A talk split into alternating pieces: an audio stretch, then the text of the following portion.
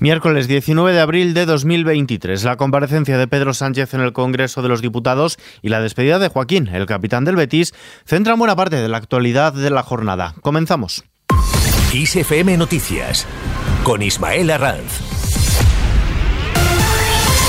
¿Qué tal? El presidente del Gobierno, Pedro Sánchez, ha anunciado hoy la financiación de 43.000 viviendas destinadas al alquiler a precios asequibles. Lo ha hecho durante su comparecencia en el Parlamento para explicar las consecuencias de la guerra de Ucrania, la reunión de alto nivel con Marruecos y el último Consejo Europeo. Durante su intervención, en la que ha presumido de crecimiento económico, creación de empleo y de la tasa más baja de inflación en Europa, ha señalado que estas viviendas serán tanto de nueva construcción como de rehabilitación, financiadas todas ellas a través de una nueva línea del ICO de 4.000 millones de euros con los fondos europeos. Además de la movilización de 50.000 viviendas de la Sareb, vamos a financiar la promoción de otras 43.000 nuevas viviendas destinadas al alquiler a precios asequibles. Aplausos desde la bancada socialista del Congreso. Allí en la Cámara Baja, el presidente del Gobierno ha considerado necesario reconfigurar nuestra manera de relacionarnos como un bien cada vez más escaso como es el agua y ha expresado su deseo de que la lucha contra la sequía se convierta en una política de Estado, ya que el desafío, dice, es evidente. Por cierto, que Pedro Sánchez viajará mañana hasta el Parque Nacional de Doñana en medio de la polémica por el plan de ampliación de regadíos aprobado por el Parlamento andaluz. El jefe del Ejecutivo en su comparecencia en el Congreso, ha pedido al gobierno autonómico de Juanma Moreno que reconozca el error y que frene el atropello de Doñana, ya que asegura que ni el negacionismo climático de unos ni la soberbia de otros salvarán a este parque nacional. Es que Doñana está en peligro. Y está en peligro por, una sequía que estamos padeciendo ya desde hace unos cuantos meses. Ustedes lo saben.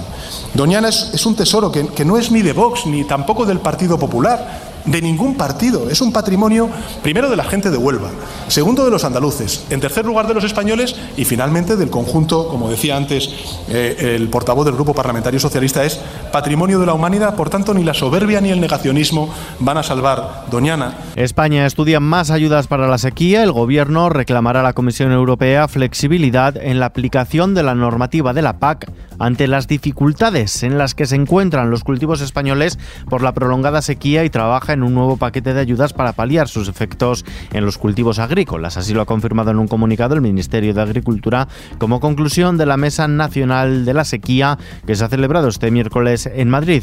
Pedro Barajo, presidente de Saja. Eh, la reunión eh, ha sido de diagnóstico, de análisis y esto no está ya para más análisis ni más diagnósticos. Hay que poner medidas urgentes. Asaja ha pedido que el decreto de sequía funcione urgentemente en los tres baremos que he dicho esta mañana. Temas económicos, temas fiscales y luego temas de seguros agrarios. También en clave medioambiental, el Parlamento Europeo ha aprobado una ley pionera para evitar que las importaciones en la Unión Europea de ciertas materias primas y productos derivados, como por ejemplo el aceite de palma, el vacuno, la soja, el café, el caucho, la madera o el chocolate, causen la deforestación de terceros países. La nueva normativa, que aún debe ser ratificada formalmente por el Consejo de la Unión, pretende abordar el problema que supone la pérdida de masas forestales, ya que cada año se destruyen en el mundo 10 millones de hectáreas de bosques, según datos de Naciones Unidas. Eh, equivale a un territorio más amplio que Portugal.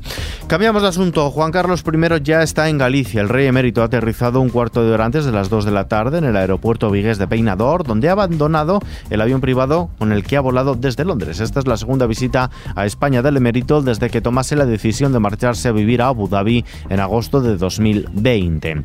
Repunte en los casos de COVID. La Semana Santa ha disparado la infectividad por COVID-19 alcanzando los 2.000 casos por cada 100.000 habitantes, según se desprende de los informes dados a conocer por el programa COVID-LOT de la Universidad Complutense de Madrid, que alerta de que durante semanas previas a las vacaciones los valores se encontraban en torno a los 800 casos detectados por cada 100.000. El Banco de España, mientras tanto, calcula que más de 600.000 familias podrían optar a las medidas de alivio hipotecario aprobadas por el Gobierno a finales de 2022, teniendo en cuenta el alza del Euribor, aunque contando con la experiencia del pasado, rebaja 200.000 el número de hogares que podrían adherirse. En los mercados, la bolsa española ha subido este miércoles el 0,77%, su sexto día consecutivo al alza, ha cerrado al borde de los 9.500 puntos, muy cerca de máximos anuales alcanzados antes de la crisis de los bancos del pasado mes de marzo. El IBEX 35 termina en los 9.495 enteros, lo que eleva las ganancias acumuladas en el año hasta el 15,38%. El euro se cambia por un dólar con 9 centavos.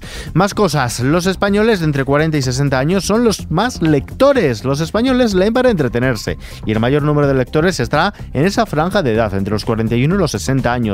Pero aún hay un 10% de la población que no lee un libro en su vida, según se desprende del estudio Lectura, Escritura y Creación Literaria. Además, 3 de cada 10 españoles lee entre 10 y 12 libros al año. Son los superlectores. Y 4 de cada 10 además escribe, o bien para divertirse, o bien simplemente para ordenar sus pensamientos. Por cierto, que si queréis recomendación sobre qué leer, no tenéis más que entrar en nuestra web, xfm.es, o escuchar nuestro podcast BiblioKiss disponible en las principales plataformas. Y antes echar un vistazo a la previsión del tiempo, Joaquín, el capitán del Betis, anuncia, bueno, mejor vamos a escucharle. Ha llegado mi momento, el momento de deciros que esta temporada será la última como futbolista de Real Betis Balompié. Pero no es un adiós, es un hasta luego porque voy a seguir a vuestro lado defendiendo mi vida, porque Real Betis ha sido mi vida y, y lo, viviré de, lo viviré de otra manera, pero, pero con la misma emoción y la misma alegría que estos últimos años. Así ha anunciado Joaquín su retirada del campo de juego cuando finalice esta temporada. El andaluz pone fin a su carrera a los 41 años y después de 23 en la élite del fútbol. Ahora sí, vistazo a la previsión del tiempo.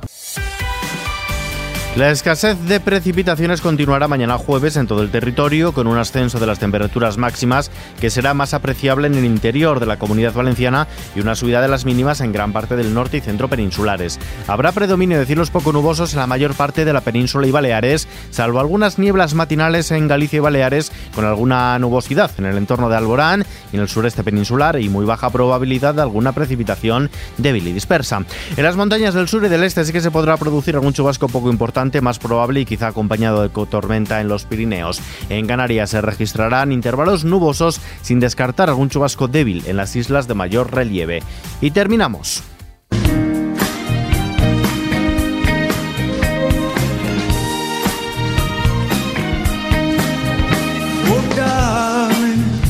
Springsteen ha confirmado que actuará los días 28 y 30 de abril en el Estadio Olímpico de Barcelona, ciudad en la que iniciará su gira europea, a pesar de que el pasado día 14 diera positivo en COVID. Tanto Springsteen, de 73 años, como su mujer estaban pasando una COVID de manera asintomática. Ambos se vieron obligados a cancelar recientemente su participación en la ceremonia en los American Music Honors por esta razón, pero no han tenido que anular ningún concierto de la gira americana.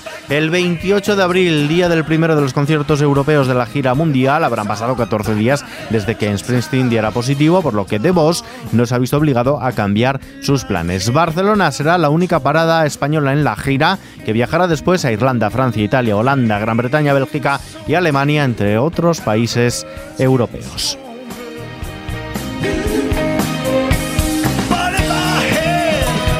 Voz y esta noticia que está ampliada en nuestra web xfm.es nos despedimos por el momento. La información, como siempre, actualizada en los boletines de XFM y en próximos episodios de nuestro podcast XFM Noticias. Jorge Galisteo en la realización, Gustavo Luna en la producción, un saludo de Ismael Arranz. Hasta la próxima.